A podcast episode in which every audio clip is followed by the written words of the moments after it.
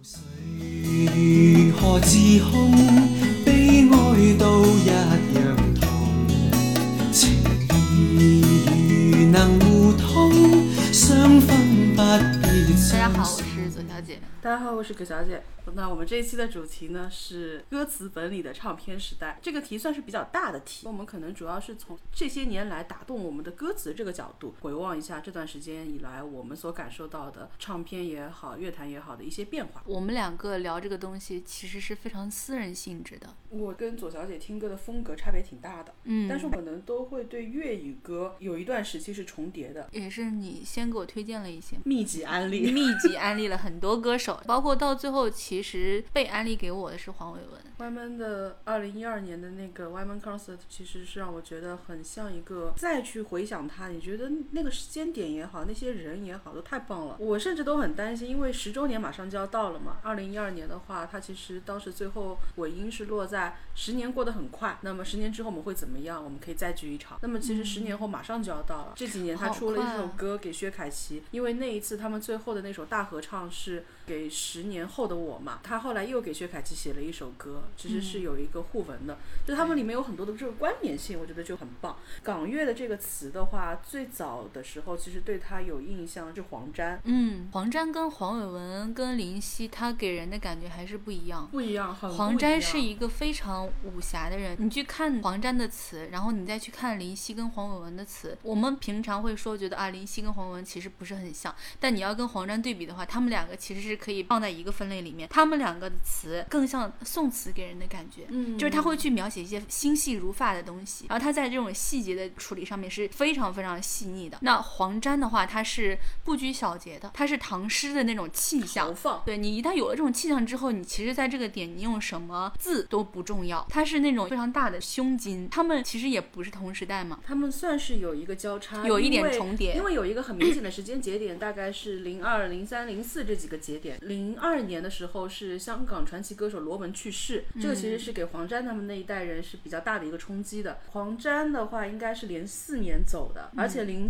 零二他最后写的一首歌是张敬。讲给张敬轩的，所以这也很妙。就是你看嗯现在、呃港乐的话，基本上是张敬轩跟陈奕迅两个人二分天下的这种感觉。嗯，所以零二到零四年，你想梅章逝世也是在那个时候。零二到零四是一个时代的落幕，应该是零三年的时候有一个非常节点性的，就是容祖儿凭借一首《挥着翅膀的女孩》，走入了大陆对电影对对，，那其实就是一个后港乐时代了，就是基本上就是 Wyman 跟林夕开始大放光芒的一个时候。那个其实零三零四再到现在二零二零年这一段，算是那个地方的一段余韵。他们歌词给人的感觉，歌给人的感觉，包括他们出产的人给人的感觉，都是一个余韵。好像正片已经结束了，但是它的尾音留的特别久。而且我小时候看《楚留香传奇》嘛，那个时候你还不能懂歌词想表达的一个意思，你只能大概模糊接受到他的情绪是什么样的。所以当时的《沧海一声笑》，你想许冠杰他们在茫茫湘江上面弹这个的时候，你就觉得哇特别的辽阔。然后等到郑少秋唱《楚留香传奇》里面，他们当中有一首歌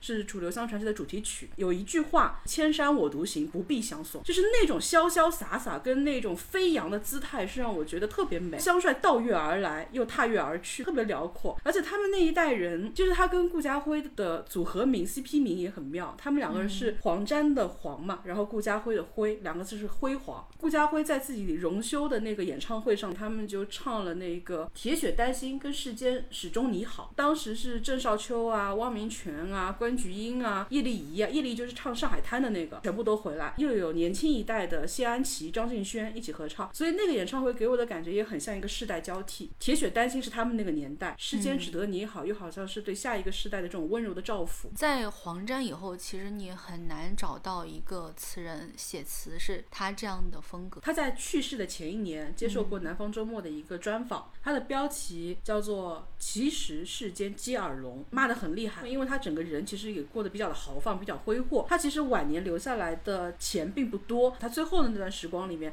他很希望能够留下来足够。支撑遗孀后半生涯的丰沛的资金，所以他去参加了很多的节目，然后做了很多的演出，同时他也希望最后留下更多的歌词。他在采访里面就说，大于二十五岁的音乐人主动联系他来要他歌的人已经很少了。所以其实，在他的职业生涯的晚期，整个香港乐坛的质就已经开始发生变化了。而且在那个时期，台湾的很多音乐也进入了我们作为大陆听众的视野嘛。嗯那个时候很多台湾歌手都是很红的，你走在街上到处都是这些声音、啊。对的，因为那个时候获取音乐的渠道基本上是一个公放的渠道，对，那个时候还会有很多的那种磁带唱片店，而且磁带的话是有 B 面的，然后会有派台歌，会打歌。有时候你去逛还会买到那种盗版的磁带，它是有一些拼盘在里面。我们开始买东西的时候，其实是磁带基本上跟 CD 是要交替的时候，对所以葛小姐那个时候经常能够买到非常非常便宜的磁带。她会把一些磁带，然后全部放在一个一个储物柜，然后放在店门外，可能说是十块钱几盘，二十块钱几盘。我记得很清楚，我人生买的最后一个磁带是范玮琪的《最初的梦想》，那其实已经是很很 CD 是辉煌时期的了。对但那个时候呢，你歌歌手发的时候还是会发一个磁带，确实盗版很多。你知道我有一次托朋友去买，是 F 四的《流星花园》磁带的话，它不是有一张歌词卡？我那个时候也没觉得这个盗版，直到我看到歌词当中有一句话写的是“陪你去看流星雨落在这地球政治协商会议上”，而且那个时候文化的贫瘠，还不懂什么叫做政治协商会议。对，所以那个时候确实是盗版很猖獗，而且嗯盗版就很我没有见过这么精彩的盗版，我见盗版都是很普通的，就是它会附送一些东西，就是你拿到的会比一张实际的专辑啊要得到的东西更多，它会把它前面的专辑里面的音乐也放进来，这样你就买一张盗版精选集，嗯而且现在的歌也少了，那个时候你要出一张专辑的话，基本上也要十首歌嘛，最少的有八首，但是不能少于八首，因为你八首的话，算上最初的 intro 跟 outro 的话，算是十首。专辑的话，它有一个好是在于专辑很容易出概念，因为你有十首歌嘛。你可以有一个承载的过度的情绪，你就好像你在听这个 CD 碟的时候，你会有一种进入情绪，然后进入到故事的高潮，然后慢慢慢慢再走出来这个过程。所以很多的时候，intro 的那一段音乐其实非常的重要。所以就是你看菲儿的第一张专辑，他们们的 intro 的名字叫《寻梦之途》，我就很喜欢这个概念。你是进到一个新的一个音乐的语境当中去了，而且零三我们刚说的港乐的一个节点嘛，基本上零五年是我对香港这一代的音乐歌手认为他们有比较好好的音乐作品的一个井喷期。零五年的时候，香港出了两张非常非常棒的概念专辑，其中一张最为知名，我们可以少说一点是陈奕迅的 U 八七。陈奕迅几乎是从那张专辑开始奠定自己这一代王者地位的一张专辑。但是相对来说更冷僻一些，我也觉得更可惜的是卢巧音的《天眼论》，因为 Y 们曾经给 Ho C C 做过一个碟是《青山十日谈》，基本上是 Y 们包碟的，做的就是讲一些精神症状或者有一些病理缺陷的人，他们在一个很局域狭窄的空间里面是怎么样郁郁独行的。但是当时那张碟其实是引发了一些争议，因为很多人觉得说这张碟有很多的概念，有很多的东西，其实有一些致敬《天眼论》，因为《天眼论》它是一个在当时发出来的时候几乎遭受到很强冷遇，因为卢巧音前几张专辑的口碑都非常的好，但是他的问题在于说他有很多自己的音乐表达，所以他每一张专辑你就感觉这个人在各种风格里面反复横跳，所以他始终没有办法积累自己完全的音乐受众。那直到《天眼论》的时候，这个问题就集中爆发了。《天眼论》那张专辑，我不知道左小姐有没有我听过其中的好几首歌，就是它里面的歌的节奏铺的非常的好。它的第一首歌叫做《人的诞生》，露西嘛，所有人类的始祖。然后它后面的每一首歌其实都会有自己想要表达的内容，就是从最初的 intro 的那个人的诞生，到地球访客、生存征战、信仰图腾、二化宗教、探索宇宙，然后再到后面的关于女性的礼赞，包括一些传世的内容，包括最后谈到死亡、谈到末日，表达盛衰兴亡，用来呼应自己第一首歌露西的一个露西树海。它的整个概念表达，从它的歌里面你都感觉它非常非常的完整。而且我自己个人最喜欢的是它当中有一首歌叫做《天外飞仙》，《天外飞仙》里面它其实表达的是一个天外来客到达地球，它用一种完全俯视的旁观的视角来看这个地球的万物众生。这个世间真混账，无钱买粮买机枪，宗教也想打胜仗。然后它当中还有两句是这里到处布满怪现象，其实我一般也不正常。我很喜欢他的这些词，就是尤其是他通过卢巧音那种很细密的女的嗓音出来的时候，它很构成对你的这个讽喻，在反复听、反复听的过程当中，你会不断的去挖掘这些歌词里面所想表达的东西。所以 Y 闷他对于香港歌词，包括港乐歌词的一个风格阐述，包括他自己写歌的时候，他会说这是一个猜谜游戏，他有很多的故事，他想表达的态度都是藏在这个里面的。但是卢巧音这张专辑非常的可惜，当时卖的很扑街，也直接导致了卢巧音之后很长那段时间都消失在了公众视野当中。在那之后，好像香港有过一段兴盛期，但是好像很长一段时间就没有再出现说很完整的概念专辑了。等我个人再有印象，其实是麦浚龙。嗯，我刚想说麦浚龙，麦浚龙真的是不差钱才能够做出这些东西来。你想，他可以一张碟里面，他可以找陈珊妮跟黄伟文，还有林夕，就找一批人给他包碟。包碟对于填词人来说是一个非常大的诱惑，因为你有非常大的空间去承载你的概念。所以你看，歪门给麦浚龙的词，包括林夕给麦浚龙的词，就是越来越好，越来越好。歪门给麦浚龙有一个三部曲是《耿耿于怀》《念念不忘》跟《罗生门罗生门》。哦，这个三部曲的节奏跟纹理特别的漂亮。你想，十年之前耿耿于怀，十年之后念念不忘，然后两方对峙，才发现彼此对于爱情的想象是罗生门。那动人时光不必常回看，那动人时光未必地老天荒。它又很动情，又很凉薄，是很多港乐歌词里面经常会描述的一种情绪。麦浚龙他其实是这样，想写什么你就写什么，你写出来的东西我会尊重你。他没有特别热门的音乐，其实最红的也就是《罗生门》《耿耿于怀》。因为他的音乐表达太丰富了。对，所以就是你看他每一张碟，其实他给填词人这么大空间的时候，也就意味着他自己的个性表达不那么大，对因为他更多的变成了所有的幕后的创作者们创造的某一种承载的载体。他无念那一张专辑我很喜欢，嗯里面有一个踟蹰，我很喜欢那一首。呃你看那些词，你就会知道它不是一个会红的专辑，而且他的歌里面描写爱情的不多。嗯刚刚你说的那那个三部曲，它是描写爱情的，而且它可以说是最红的歌。对，因为它它其流传度就会很高。对他其他的歌，我反而真正喜欢的都不是讲爱情这回事的，包括港乐也是一样。很多人你要描述香港的音乐，那时候都说写爱情怎么怎么样，但是其实你真的要看整个港乐的范畴，它描写的爱情的歌算是少的。对，而且港乐有一个特点，就是这四个字很大，但是我觉得很合适。就是港乐，尤其是说从 Y 们比较有代表性，他们其实有点歌以载道的意思，有很多的社会现象是跟他们粘连在一块儿的，你没有办法把他们切割出他们的这个环境，单独去看他们的歌词。有一些东西是他有他的那个话语圈嘛，他要表达他的一些生存境遇或者是怎么样。记得我很喜欢林夕的两首词，嗯一个是《任我行》，那首我是后来有填词嘛，然后还有一个是嗯《Shall We Talk》，它其实是讲成长的，还有跟亲人的嗯、呃关系的。这两首歌是非常温柔的，最喜欢林夕的词，你会发现它有一个非常的温柔，而且是略偏俯视的视角。他去讲一些柔情的东西的时候，他跟黄伟文的角度是不一样的。黄伟文会把自己带入那个弱者，但是呃林夕会把自己放在一个旁观者。有一点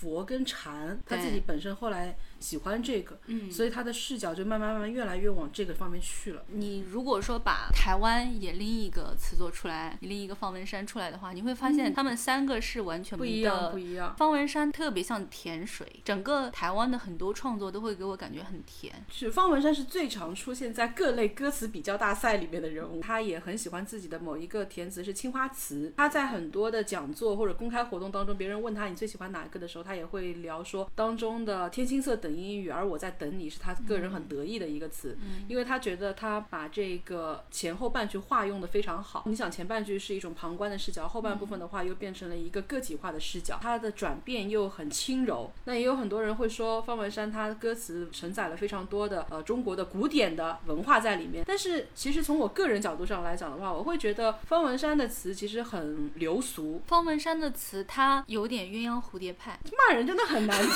当然现在他好一些，但是他早期的古风歌的时候，尤其跟歌手本身他们是有一种共同成长的一个很明显的路径的，所以他早期的那几首古风歌，它拼贴的痕迹非常的明显。这种拼贴不是说他抄，而是它的当中的词跟意象的叠加。你会发现他不断的把那些优雅的古风的词一个一个往里叠，然后最终把它变成了一片繁花锦簇的那个群像。但是但那个东西不是他能掌控得了的，他自己还没有那个文学实力去掌控这个东西。对，所以很多林夕曾经评价过黄沾，人家问他说你对黄沾怎么看？然后林夕就说他觉得黄沾很高级。虽然你看他出来的这些词很平，你去抓黄沾的词里面，你要去抓任何一个我们平时比较难见到的词啊，或者怎么样，其实没有的，都是我们普罗大众最常用的词。但是它最终构成的那种雄浑的气韵，林夕就是说黄沾在运用这些文言意象上其实是非常高级的。他觉得这个是他们这一代的词人很难去靠近的，因为你没有接受过一个时代整体飞跃发展的那种膨胀期，你生活的年代是是一个不断收缩、不断缩小的这样一个过程，你就很容易把自己的视角集中在一个个体故事的发展跟一个人的个体尝试当中，你就很难写出那种雄浑的气象。那么他后来就是他其实很避讳，因为比较的人太多了，他不太会直接说方文山跟他的词各中高下怎么样，因为你可以去致敬前辈，但是你很难点评同辈。所以其实歪闷跟林夕都没有直接对方文山的词做出自己个人的流传非常广的这样的一个看法。但是其实我觉得，如果你说让我比较的话，我其实不太会把他们两个人去跟方文山比。如果说你硬要做这样的一个同样是古风但是词的变化的话，我以前抄歌词本里面有抄一个应该是比较冷僻的一个词人，因为他本身填词不是他的专长，他只写了两首词，就是魏少恩。他最为人知名的身份应该是蓝宇的编剧，包括当时提醒关锦鹏说你赶紧把他们两个人分分开，他们两个人不好了，就是他提的。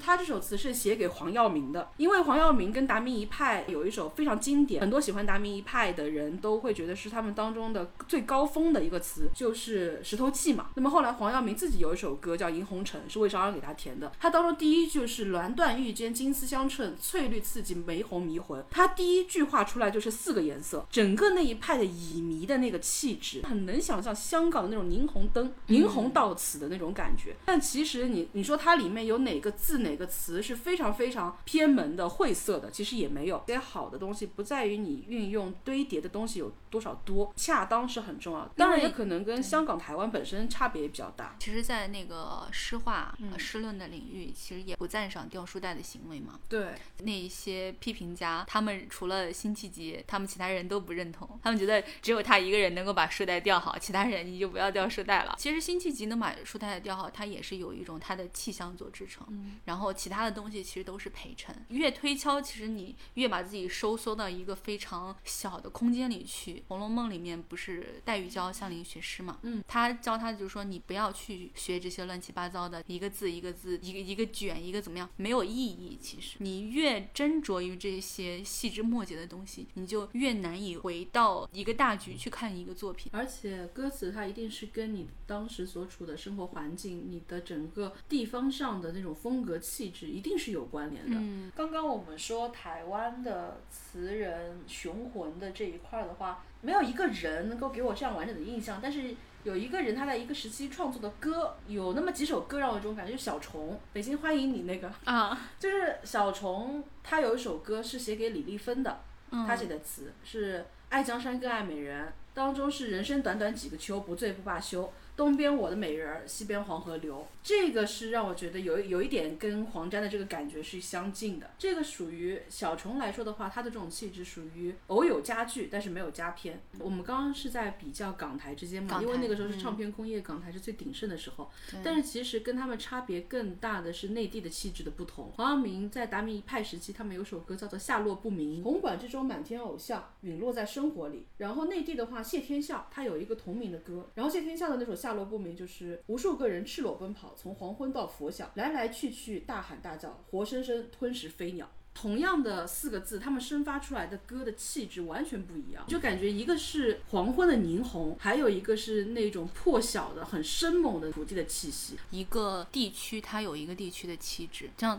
内地的话，它也有很多的不同的区域的歌手，其实他的、他的那个个人风格就不一样，他跟他这片土地是有联系的。就是台湾整体给人感觉就是甜，就是台湾所有的人给我的感觉都是甜。像我之前有听一个国美的一个老师聊天嘛，他聊到木心的话，他就用“甜”这个字来形容之后，我一下子找到了一个恰当的词汇。我不管是看他的画还是看他的诗，就给我一种感觉就是甜，回甘不足。因为你前调太甜之后，你其实回味的空间会非常的少，它是一种精致糖的感觉。然后香港的话，很多东西它是苦的涩味儿，它那个涩味儿后面它会就有一种尾调的那个回甘出来。这个回甘是我们能抓住的一些就是很旖旎的你看他们对于爱情歌的处理就是完全不一样。如果说把罗大佑啊、李宗盛啊嗯这些拿掉的话，我能记得住的可能是易家扬，然后诗人城。易家扬最有名的歌应该是《遇见》，当中就是说我等的那个人在多远的未来。那句话其实跟所有当时在等待孙燕姿的粉丝的心情是形成了一个互文的，所以特别棒。而且那首歌本身制作也很优良，所以其实让很多人非常非常期待孙燕姿再次复出之后的那种景象嘛。但其实事实很讽刺的是，她再出来之后，她没有一个作品能够再超过他过程当中的这首《遇见》。诗人陈的话，他给 S.H.E 写的《恋人未满》啊，《不想长大》啊，这些歌其实它更多的像是一个唱片工业流水线上的这样一个作品，它更多的是为这个偶像的形象来服务，而不是为他们的个性塑造服务的。哪怕说后来华研国际很聪明的在这一个画风转变的情况下面推出了田馥甄，试图给田馥甄塑造一个小众的、高级的、洋气的独立音乐人格，但其实田馥甄的这个音乐人格有非常强的人工制造的痕迹，所以施人成给他写的后面的几首歌，其实也没有能够展现出一个新的气质来。其实田馥甄的歌已经是相对台湾的青年歌手里面比较的清冽的，嗯，干裂的这种气质的，但是你会发现它还是偏甜，它的底色是甜的。但是香港不一样，香港不爱这种歌。你看香港容祖儿、谢安琪，包括说呃薛凯琪，算是甜姐儿了。他们出来的歌其实都是苦的。对，他们香港的话是喜欢，他们都不叫喜欢苦情歌，他们喜欢齐情，就是这个爱一定是拧巴的，是扭着的。容祖儿刚出来的时候，她在内地红的歌是挥着翅膀的女孩，就是多么正确，对不对？但是在港乐的那个版本里面是我的骄傲，就是很态度是不一样的。对她所呈现出来的态度是不一样。然后她黄伟文给她写的歌《破相》啊，《十六号爱人》啊，这些歌其实都是一个女子很扭曲那种恋爱的状态。我排名排到你的第十六号恋人，我还一欲为你做称。唱心但就是从地狱再折返人间，苦冲开了变淡。这个歌词跟歌手本身的关联度特别的高，所以你能够听这个歌的时候想起非常非常多的故事。林夕最有名的一首歌《再见二丁目》嘛，当年他在日本的时候想约某位友人，然后友人失约，结果二丁目的街道上传出来了一个歌声，然后顺手填词填出了《再见二丁目》。但是我很喜欢的是，他过了十几年，这个故事有一个续集。在一八年的时候，黄耀明在东京的六本木一个小的 live house 里面办过一个名曲的 live，有几对人很妙，杨千嬅在，林夕在，Ho C C 容祖儿也在。你看这个当中故事就很多。在那之前，Ho C C 跟 Joy 两个人其实是很长时间没有任何的互动了。因为彼此闹得非常不愉快，但是那是另外一段故事了。然后他们被发现说两个人用一种老友的身份，在那边听这样的一个歌。然后杨千嬅的话，她本身也身份比较特殊，因为词人的话，他们还是会有一种心头好嘛，会觉得说我跟你关系更好，我把我最好的作品给到你，我当然希望你可以把我的歌放在更显著的位置，或者你至少更尊重它嘛。所以当时两个伟文同时为杨千嬅写歌，结果林夕的那个歌被放在更显著的位置，而 Y 门的歌被放到 B 面的时候嘛，Y 门就非常的伤心。而且那是他为杨千嬅度身制造的一首歌，他也自认投入了非常大的气力在里面，雕琢了非常的久。因为 Y 门出了名的是不二公的。所以他是写了一个公开的文章，说也许杨小姐从来都不喜欢我的歌，但是不喜欢我的词还一直在用，也真的是很抬举我。但是大家也不必勉强合作，诸如此类这样的一个意思嘛。然后后来他不就给陈奕迅写了最佳损友？嗯你就看杨千嬅的智慧在于说，他们在 YYCon 那么高调的一个复合，但是他能够保持两个人当中很微妙的平衡，因为那是一个相对很私人的一个出游，但是杨千嬅在里面。然后那一次结束之后呢，他们几个人是一起去东京的晚上有第二趴嘛。就被拍到了一张合照，所以你过了十几年再去看他们再次相会在二丁目的时候，我觉得反而要比当年那个再见二丁目的故事更加打动我。那是很多人的故事的续集，而在港乐里面有很多的词它是有续集的，黄伟文特别喜欢，对他会三部曲、四部曲。对他会有一个起承转合，或者是说他对从前的一个事情他有一个回复。嗯，你会觉得这个人他是一个心思非常细腻的人，他是非常在意一个事情的收尾工作的，包括对关系，包括对音乐。小小姐对于 Y 门最喜欢他的哪一首？我非常喜欢他带有强烈的情绪倾向的词，我很喜欢他的词里面很尖酸的部分。近期最喜欢就是你之前推荐我的那个《天才儿童一九八五》。一世即将过半，旁人通通已做了为天才为何我们却是无后顾？像我之前看《生活大爆炸》里面，就是一个教授他去世了，然后这些主角们在帮他整理东西的时候，发现他记了海量的数据，但不明白是怎么回事，于是他们就去找了退休的这个教授的一个同事，说这是不是一个还没有能够发表的很重要的研究成果？然后那个同事说那是他在记录他每餐的卡路里。最后这些主角团在整理完教授的所有东西的时候，就发出了感叹，就说人的一生怎么可以这样一事无成？特别是对于一个你可能是在小的时候被称之为天才，你有一些能力，就好像你的时间就这么过去了，想做的事情一件都没有做，你可能打算过，但最终没有勇气，或者没有时间，或者出于什么样的理由，你最终没有迈出这一步。我觉得这是很多人走到某一个年龄段之后会特别感同身受的东西，因为你在年轻的时候你其实不认输，哪怕没有人觉得你是天才儿童，你可能都会觉得你是一个不一样的儿童。其实这首歌我会觉得它比陀飞轮更好，因为陀飞轮流传度更高嘛。但是我是觉得陀飞轮的话，它还是给我感觉从颜色上来讲的话，它是青绿色的。但是天才儿童一九八五的话是灰败，它是完全没有波澜的灰色，它是一个东西已经烧成灰烬之后，风吹过去，那个灰烬的碎片飘动那几下形成的韵律。所以这也是我之前在思考黄伟文跟林夕的时候，我有想到的一个对比的词。林夕就是那首《任我行》，他是用一种对小孩子关爱的态度，但黄伟文是首天才儿童，他其实是在用一个非常直接的、非常尖刻的揭露，在写这样一首词。其实我是突然之间想到了这个青春常驻，嗯偶像全部也不倒，爸妈以后也安好，最好我在意的任何面容都不会老。其实你特别年轻、特别飞扬的时候，你是不会有这么卑微的愿望的。也许只有你懂得那么多的失去，那么多的留不住，那么多的扛不住之后，你的愿望才会不断不断收束到那么卑微的。我就希望我在意的他们都在就好了，我希望青春常驻就好了，所有人都不要走就好了。所以我很喜欢他的某一场 live 嘛，他是请了谭玉英，就是香港的一个儿童节目主持人，对于很多人来说，可能就像我们的菊萍姐姐，他是请了谭玉英做了一个穿插。到了最后的最后的时候，谭玉英是在他的挽留之下离开了。他会不断的去告诉你，你留不住那些东西，就是他唱给你的是一种时差感，他唱的是三秒前、五秒前、十秒前的故事。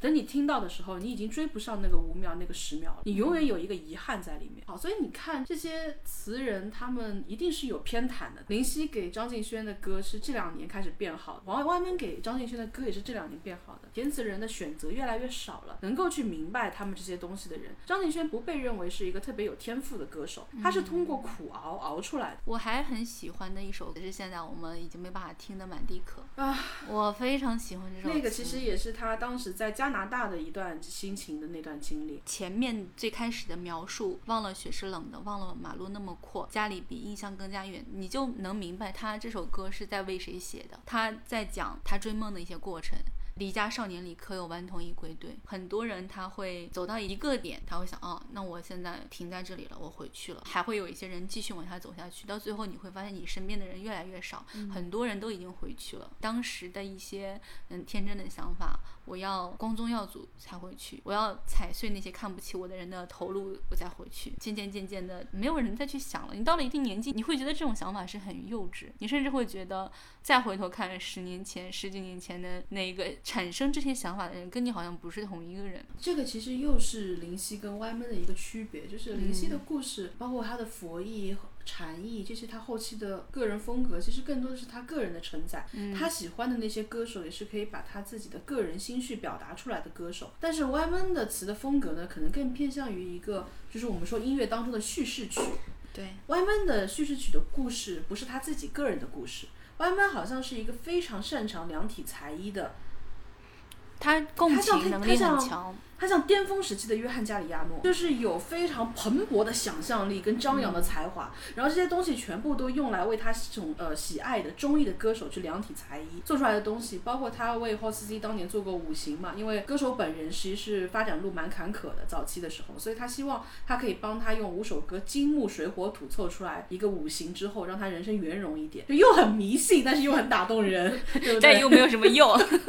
对吧？木纹还是红的，木纹、嗯呃木纹纹出了了之后，基本上是让他开始跃入主流视野的这样的一个东西。而且就是你看他跟 Joy 的这个故事，包括劳斯莱斯里面所提到的那个能成为密友，总能带着爱，然后露丝玛丽再见露丝玛丽，然后韵律有，若你愿意下坠，我陪你一同后退，这些其实全部都是非常细密的关于两个人的感情的，甚至就是说，如果你有心的话，你录一个 list，你会发现你可以跟完这几个人十几年的恋爱的路程，所有八卦小道当中所记载的东西，其实都被歪门写在了歌词当中。填词人有的时候也许比歌手更懂得。他们发生了什么？他们经历了什么？你顺着他的歌词去找，你会能够找到背后很多很值得玩味的故事。然后又因为他们所生活的那个圈子太小了，所以每个人都是千丝万缕的。然后这个人你安图索记到了这个地方，然后又通过他的这首歌到了另外一个地方，然后彼此之间反复牵连，你就会觉得构成一条很细密的人际网络。是去年我去看郑秀文的演唱会的时候嘛，我会觉得比较遗憾的，因为如果说是一个更加有企划性的话，我会觉得说所有的嘉宾就不要再请男的了，你每一场都请女。杨千嬅当年他们两个都在环亚门下嘛，其实又有点撞型。当时环亚还把郑秀文放在主场排，然后把呃杨千嬅放到华星，让她做华星一姐，会有这样的一个王不见王的感觉。他们后来合唱那个《终身美丽》的时候，当时打动了很多人嘛。嗯。那么其实后来郑秀文在自己的炕上面把陈慧琳请过来，把李玟请过来的时候，我都觉得构成一种很微妙的镜像。那些人在唱片年代里面是没有任何交集的，他们是彼此竞争，他们作为不同的唱片公司出产的产品，处于一个竞品的状态。然后在那个时候呢，每个人又被唱片公司管得非常的严苛，然后每个人不会有一些很明显的私交，但是在那个时候，你就感觉两个人建立起了交集，两个人是走出了那个时代，就是彼此都不在竞争关系，彼此都不在人生最美好的时候的时候，他们在一起去回望自己共同经历过的那个美好的时代，那种感觉特别打动我。他最后的一首歌是他新专的那个《我们我们都是这样长大的》，嗯，那首我也很喜欢。很多人会觉得说他为什么还要留着许志安，就是因为太久了，他不能再来这么几十年，他没有这样的一个时间的成本、精力的成本，再去接受一个完整的东西，剥离开又融入到他生活的这样的一个过程当中去了。所以他会告诉你，他用歌词来告诉你，我们都是这样长大的。香港的这些歌手。他本身有填词人，真的是帮他们续命。在大陆的话，你好像都没有什么印象特别深的词作。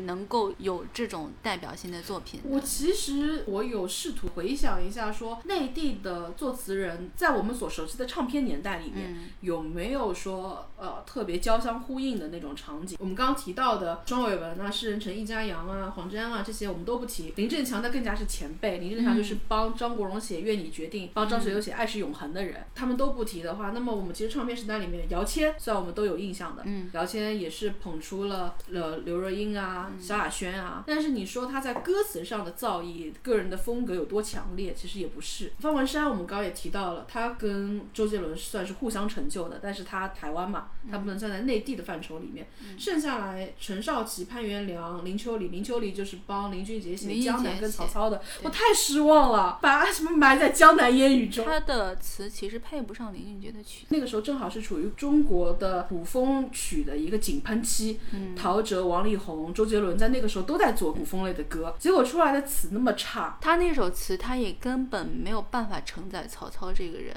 你用这个太大了，因为我自己也写词嘛，嗯我会有一些我的想法。我是觉得你要写一个东西之前，你要先了解你自己，你能够写什么东西，你写不出来什么东西。你如果是一个小的人，你就不要写大的东西，不要写任何超出你的能力范围的东西。就有的人，你其实你就只能够写一些小的别扭的心思，你就写这个东西。包括像对于古风词的一些看法，其实都是堆砌嘛。那是因为其实他们还没有太好的那种古典文学的造诣，那你其实是承载不了这个东西的。你你除了堆砌之外，你其实没有其他的写作方法。我觉得一个好的写作方法是先了解你自己，然后知道你要写什么，然后你再去开始写。而且林秋离很大的问题是，你说他浅显都都他不是。他牵强，而且你说他做功课这种吧，你说歪门写《痴情思》写的有多好，歪门没看过《红楼梦》。然后你说黄沾的《上海滩》写的有多好，流传度那么高，但是他在那个时候是顾家辉晚上跟他说有一首歌要的特别的急，你赶紧给我写出来。黄沾说我现在忙着，顾家辉说那就这样，我现在哼给你听，你赶紧写好不好？然后顾家辉就把《上海滩》主旋律哼给他了，然后黄沾就直接就写了，就出来了。你你说他们的功课做的有多足，也不是这个，其实可能还是有一定的天赋在里面。尤其是词作的话，它其实是在框架里面跳舞，需要在那一刻去抓到那些动人的东西，其实还蛮难的。再往前后左右去看的话，郑国江，郑国江给陈百强写过很多。我最喜欢的郑国江的是《今宵多珍重》。前两年因为《今宵大厦》就是 TVB 的一部剧，也是让很多人关注到这个歌嘛。愁绪如何自控，悲哀都一样痛。情意如能互通，相分不必相送。放下愁绪，今宵请你多珍重。他的那种离愁别绪，还是会有一些洒脱在里面。就好像我们都说港女，她其实是一定要等到她过尽千帆，整个胶原蛋白全部都从脸上流失之后。她的整个人的气质才会凸显出来。港女都是熟女，你说港女轻熟女很吸引人的都很少。然后施南生三十五岁之后多漂亮，然后容祖儿、郑秀文、杨千嬅也全部都是三十岁以后才迸发出强烈的个人气质的。这个气质也是跟词完全契合在一块儿，是告诉你曲终人散场了，但是你不必再来相送。我们就是最后再目送他一下，然后拉下灯闸，我们也就各自四散鸟飞尽了这种感觉。我刚刚突然想到，在大陆有一个我觉得还是比较好的，是那个黄少峰火星电台，他们给很多呃艺人都写过歌，就比如说杨乃文什么的。他之前有那个给杨乃文做那个推开世界的门那张专辑嘛，李心力那张专辑，那张专辑还不错。我很喜欢听一些民谣嘛，带有很传统的就是地域气质啊，或者是说小县城的文化气质的 这样的音乐。因为你自己平时也填词嘛，网络音乐的。那些歌词有没有让你印象比较深的？网络音乐的歌词有一个就是那个《理想三旬》的歌词，就是他那个作者写的还不错，然后毛不易写的还不错。我觉得他的词是这样，要要看是哪一首。嗯，他好的词我就很喜欢，但他有一些词，我是觉得作为一个作词人来说，你明显能够看出来他在凑字数的痕迹。你因为他产量挺高，对你词写多了之后，大概能够看得懂哪一句是用来凑字数的。他是有一些词，就是就是他比较红的。那几首是真的比较棒，然后他后面出了那个《平凡的一天》还是什么那一张专辑。反而他的主打歌我没有那么喜欢，因为我觉得他没有超出我对于这一个题目的想象范围，而且他甚至稍稍滞后于我们现在再去表达这个主题应该表达到的东西。他表达的那个东西其实跟孙燕姿当年有一张专辑里面表达的东西没有太大区别。对你刚刚提到的是让我觉得说歌词它本身所构成的意象也好，内容也好，它应该是对现实生活的补充跟延展。如果你完全局限在这个我们现有。认知当中，你不能给我额外触动的话，其实蛮难打动我的。而且太多的词，它本身是作为工业产品的一部分。因为唱片时代，我们刚说的那些动情的东西，是因为我们过了这么久之后，从它的那些残篇断章里面，我们能感受到的这个个人气质的流露。但是如果说你回到那个当时的语境下面来的话，那个时候还是一个比较大量大量的这种工业流水线产品出来的时候，就是尤其是台湾，台湾那边这种情况就变得更加的多一些。所以人家也会说，台湾以前还能。出个李玟，但是现在连出个徐佳莹都很困难。我个人比较喜欢的词的那种写作方式是带有一定的故事性和戏剧性的，嗯，所以我会很喜欢盖的词。从小在矿上长大的娃儿，在街上炫。马老汉说：情够永久，好活起要有尊严。男人顶天立地，莫抛弃为非作歹，坏事情做多阿是被谁要知错要改。他说他唱山歌嘛，但其实他那些。所谓的中国风的词本身就写的很好，他的气象很壮阔。哪怕你说他掉书袋，他其实掉的也都很好，他没有在乱用词，他的所有用的那些典故，在他这首。歌里面是成立的，我个人更喜欢的反而是他写的那些社会底层小市民相关的。你会发现那些词里面充满了人文关怀。人文关怀这个词可能是很多人觉得跟盖扯不上关系的一个词。这种类型的歌里面，我最喜欢的是《垃圾话》。《垃圾话》这首词，它塑造了一个非常有戏剧张力的场景。你听这首歌的时候，会感觉好像看了一个小电影一样。他在跟一个年纪比他小的混混对话，那个小混混的人生是很迷茫的，他可能想办法搞一点钱啦，在网吧玩一玩啦，日子就这么过去了。你问他中午吃什么吗？啊，你下午要做什么吗？他都很茫然。他对于未来的人生没有计划，然后这个时候盖以一个过来人的身份告诉你，可能我从前跟你一样，但是你不能这样子生活。但是我想问左小姐一个问题啊，现在的话有一些歌它红了，嗯，他从自己的原来的说我在网上发，然后他开始需要一些到电视节目里面去了，嗯然后他要在大型晚会里面唱了，然后他们歌词字幕都会有变化，嗯，然后就会做一些处理，你怎么看这个事情？我觉得很无奈啊。不用去猜那首歌吗？嗯，他不是也改了一个，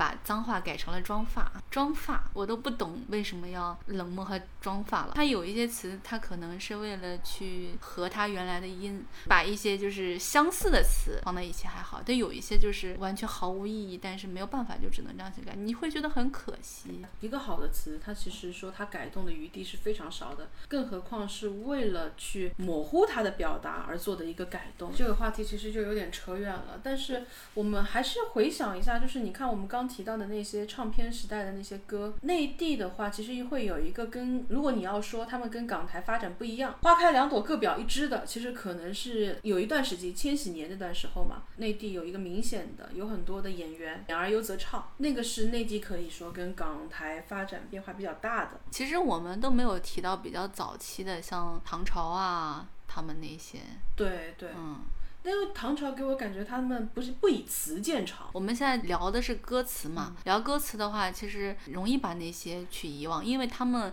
更多的表达还是一种音乐性的一种情绪。周迅在那个大旗里面，你看他当时写的话，就是他喜欢穿白衬衫，他的固执就是浪漫，他说话速度比较慢，笑声占了魅力的一半。他用完全的这种口语的方式去表达他对一个人热恋中的这种状态，这个就是很明显的是一个功能性的词，它是为周迅的音乐人格服务的。当然，他最终效果非常好，完美的表达了周迅每一次恋爱都像初恋。所以我会觉得，你让我想内地的那些词的话，我觉得它可能相对来说功能性更强一点，而且它做的越好，它越是不会凸显出自己的存在。赵薇，我记得她也发过一些专辑嘛，对，而然后且赵薇前后的分水岭非常明确，非常明显，就是她有一首歌叫《我和上官燕》，她在描述一个很奇怪的场景。我那个时候就有想，这个人到底是他自己，嗯还是说只是像他说的是一个朋友？我那个时候倾向于他是一个想象出来的另外的一种自己嘛。这个词的那种游戏的话，施仁成给林宥嘉，因为林宥嘉算是台湾后期愿意去做，或者说很聪明的去做概念专辑的人。因为你看他跟萧敬腾那批人同时出来的时候，他保护自己的个人风格保护的非常好，嗯，而且他用这种个人风格反过来再去保护他自己的这种商业价值、艺人魅力，很聪明。然后当时施仁成给他写的那个他最为知名的《说谎》嘛。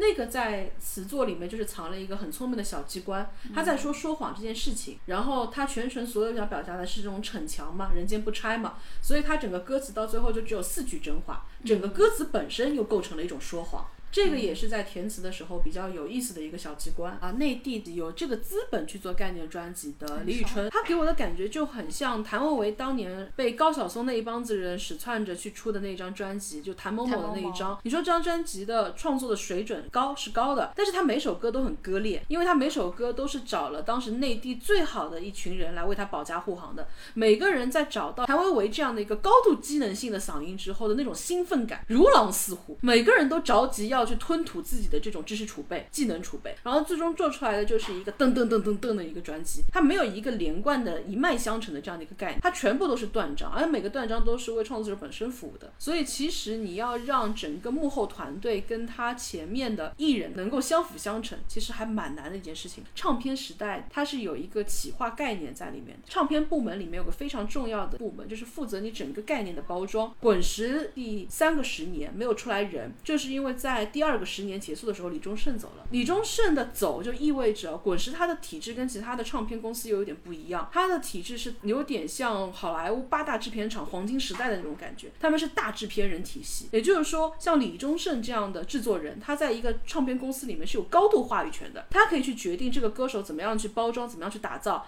就比如说当时宋柯要去打造周迅的时候嘛，是把周迅带去见李宗盛的。李宗盛说这个姑娘我搞不定，我不明白她在想什么，她的特质我也把握不住。他当时说的就是，我觉得周迅让我太晕了，我不知道他想呈现什么，我也没有把握把他打造好，所以最后是婉拒了嘛。所以就是滚石当时最出色的这批人，其实不在于说他们本身的词曲创作能力有多好，而在于整个定位跟包装能力。而在李宗盛走了之后，滚石这一块是完全大厦崩塌的，他们整个企宣部门走了半壁江山，好的都走了，然后都流落到各个经纪公司去了。所以你看以前的话，经纪公司是唱片公司的一个部门，也演艺经纪公司，但是现在的话，其实是唱片变成了经济大企划部门当中的一个附属品。很多的唱片公司，它现在只能拿到一个发行约。这两年还好了，左小姐有没有一个体感？就是前几年，你如果说听的歌是非常的杂的话，你要在一个音乐平台上听歌，真的是非常非常累的一件事情。你的人生反复横跳，对，真的非常的难。它前面应该是有一波那个版权的纠纷嘛，有然后腾讯出手买了很多的版权，因为其实这个事情是从大概一四一五年的时候，大家听歌的习惯逐渐往流媒体平台上去走的时候，这个争夺就非常非常激烈了。像华研国际就是有 S.H.E 啊、飞儿啊他们，他们一五年的时候，虾米当时跟他们签独家，我记得是两千万，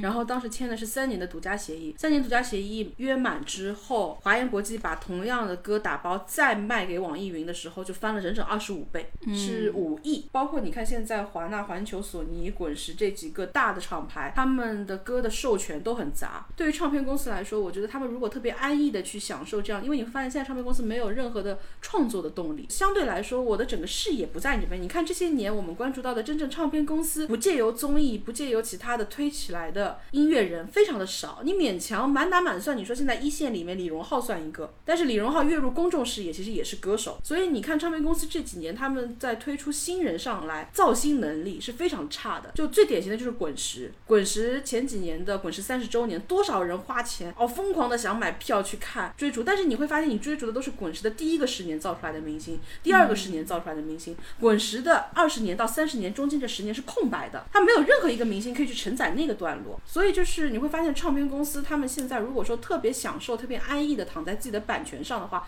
是一个非常严重的信号。而且因为他们的这个价格越抬越高之后，其实已经触动到平台利益了。平台是资本驱动的，它不会一直给你钱。所以你看平台这几年的动作非常的强，他们试图要打通上游跟下游。滚石前两年想在广东尝试一个中央车站计划。就是其实有点像摩登天空的那个 Live House 这个动作，印象中腾讯跟虾米其实都有想尝试做这样的一个独立的 Live House 的厂牌，只是可能在初步阶段。但是他们上游已经是可以说已经见到一些雏形了，因为上游的话，他们其实就是我现在歌在你手里面，我要为你买歌，我的受众才会来我的平台听歌。但是以后我要做到的是，我的平台自己有造型能力，我的平台自己会出歌，然后我以后就不用再寄生在你的这样的一个资源曲库上面。所以你看，企鹅是有一个原力计划，网易云是有一个石头计划，虾米有一个寻光计划，连百度都有一个自己的发声的东西。所以你看，他们想要打破音乐公司的这个上层壁垒。是非常积极的，而且这两年有一个很大的行业信号是字节跳动也去收购或者说是注资了一家唱片公司，所以你看资本系的力量注入，其实很快就会让唱片公司这短短几年的回光返照变成一片幻象的。你看我们以前提到唱片公司，我们刚提到的那些音乐人，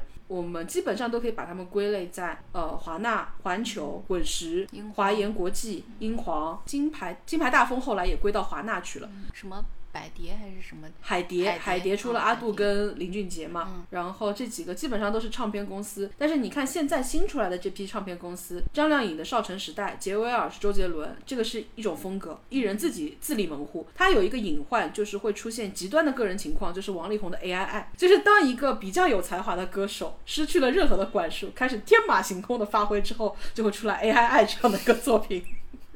然后还有一种类型就是像乐华娱乐，他们是做影艺，对他们其实是有点，我想描述的是这个，但是我没有批评的意思，就是他们有点本末倒置。以前是为了推一个作品，推一个东西，我要去给他打造一个音乐人格或者舞台人格，但是我现在我的作品是为这个音乐人格服务的，它两者相辅相成所凸显的那一个侧重方是不一样的。然后以它为代表性的有一些经纪公司是一种类型，音乐作品顶多是一个部分，还有像华谊兄弟、演而优则择唱的那批人。他们其实像杨幂这些的话，他只要有一个爱的供养够他走穴就可以了。然后后面更红之后，连这种走穴的歌他都不必了。所以你看，我们从千禧年之后新成立的唱片公司本身就很少了，它基本上是一个大家互相鲸吞、互相蚕食的这样的一个状态。也确实是说，在千禧年之后，在这样的一个落日余晖之后，慢慢慢慢还是变少了。当然，唱片行业你说真的从它的机能性上去聊的话，可能又是另外一个话题了。所以可能我们今天歌词的这个部分就先到这边告一段落。我们以后其实 Y 闷啊、林夕啊，包括黄沾啊。